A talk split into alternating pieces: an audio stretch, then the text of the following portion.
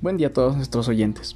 El día de hoy, mi compañero Giancarlo Montiel Patiño y yo, Jesús Coca, trataremos los temas de ingeniería romana, abarcando subtemas como son puentes, caminos, acueductos y murallas.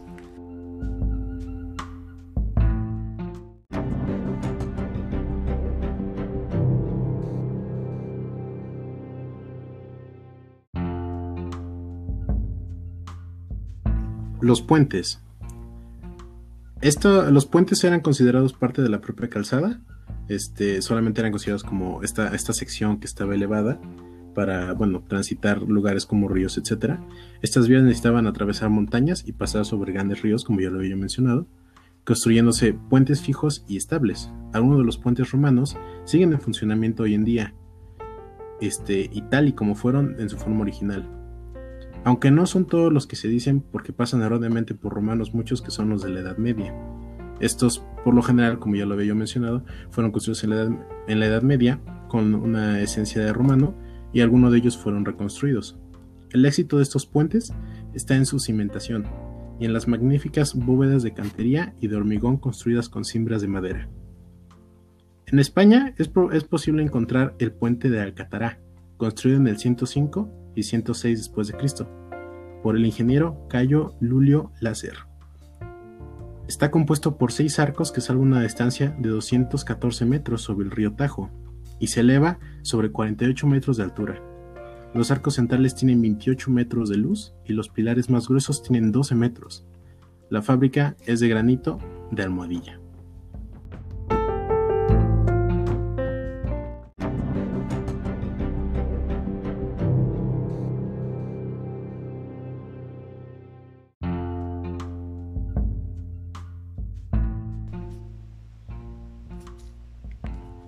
El acueducto romano. Fue una usada obra de ingeniería destinada a transportar agua desde los más ricos manantiales hasta las ciudades.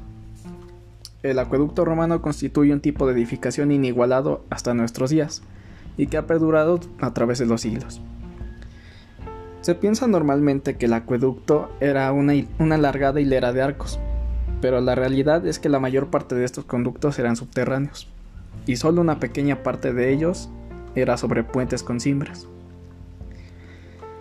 Es así como los ingenieros de antes tenían que calcular factores como desde dónde se pensaba tomar el agua o la cantidad líquido necesaria para abastecer a, la ciudad. En base a ello, se decidía la ruta, inclinación, anchura, longitud del canal y de la misma forma se evaluaba la calidad del agua. Era así como el camino de este recorrido de agua iniciaba desde un punto alto de captación de la misma. Estos podían ser depósitos artificiales o fuentes naturales, como lo fue el manantial del Valle del Eure. De este modo y con gran precisión, el líquido pasaba de forma controlada por una suave pendiente, mediante una zanja construida con hormigón e impermeabilizada con una mezcla de cerámica y ladrillo y finalmente encofrada por una bóveda, la cual era recubierta con tierra. Es así como podemos decir que el acueducto romano fue el inicio del sistema de infraestructura hidrológica para proporcionar agua a las grandes metrópolis, un hecho que sigue perdurando hasta nuestras, nuestras ciudades.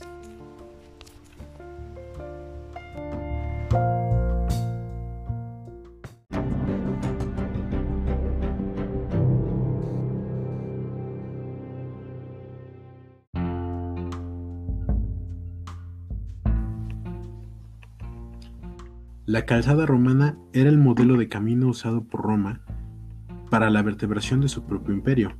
La red viaria fue utilizada por el ejército en la conquista de territorios, y gracias a ella se podían movilizar grandes efectivos con una rapidez nunca vista hasta entonces. En el aspecto económico, desempeñó un papel fundamental, ya que el transporte de mercancías se agilizó notablemente. Las calzadas también tuvieron gran influencia en la difusión de la nueva cultura en difundir por todo el imperio la romanización. Unían las ciudades de todos los puntos de Italia, y los viajes eran más fáciles y rápidos para la época, gracias a una organización que favorecía una relativa comodidad para su usuario. En un principio, las calzadas fueron pensadas para uso militar, pero con el tiempo y la expansión del propio imperio, su uso comercial fue recurrente. Para su construcción, primero se deforestaba el trazo, después se nivelaba el camino usando tierra, se delimitaban los bordes de forma paralela. Se creaba una cimentación sólida de piedra, Encima de esta se le agregaban capas de arena y grava, las cuales iban disminuyendo en tamaño conforme iban ascendiendo la capa superior. Para finalizar, se revestía la superficie con cantos rodados o guijarros mezclados con arena fina.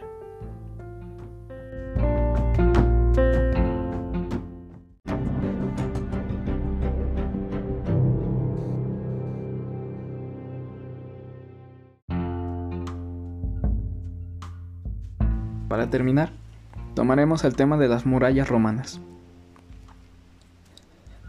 La defensa de las ciudades pues siempre fue uno de los principales asuntos con los que lidiaban diferentes culturas, no solo las romanas. Estas servían para asegurar el porvenir ya sea de sus habitantes, pertenencias y de su cultura y forma de vida. Los romanos perfeccionaron distintos métodos de defensa mediante lo que fue estas murallas. Estas pues datan casi todas del siglo I y siglo II antes de Cristo y han sido incluso restauradas o remodeladas. Con lo que fue la Pax Augusta se redujeron lo que fueron las edificaciones de las murallas. Eh, estas se reactivarían hasta lo que fue el siglo III, dada la presión de los, de los pueblos bárbaros. Estas consistían en dos parámetros paralelos de sillería, que era el opus quadratum, de tamaño variable, y entre ellos un relleno de mortero, piedras e incluso hormigón romano. Estas pues llegaban a tener una altura de 4 metros como mínimo y llegando hasta los 10 metros en ocasiones excepcionales. Tenemos varios ejemplos como es la muralla romana de César Augusta, que está en Zaragoza que tiene aproximadamente unos mil metros que era de largo por 500 de ancho. También está la muralla romana de Carmo, mm, la muralla romana de Carium y la muralla romana de Gerunda.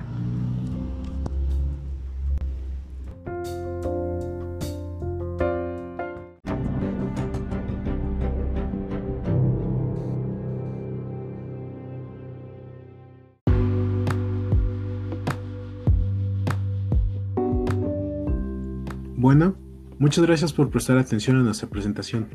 Esto fue una plática sobre la ingeniería romana.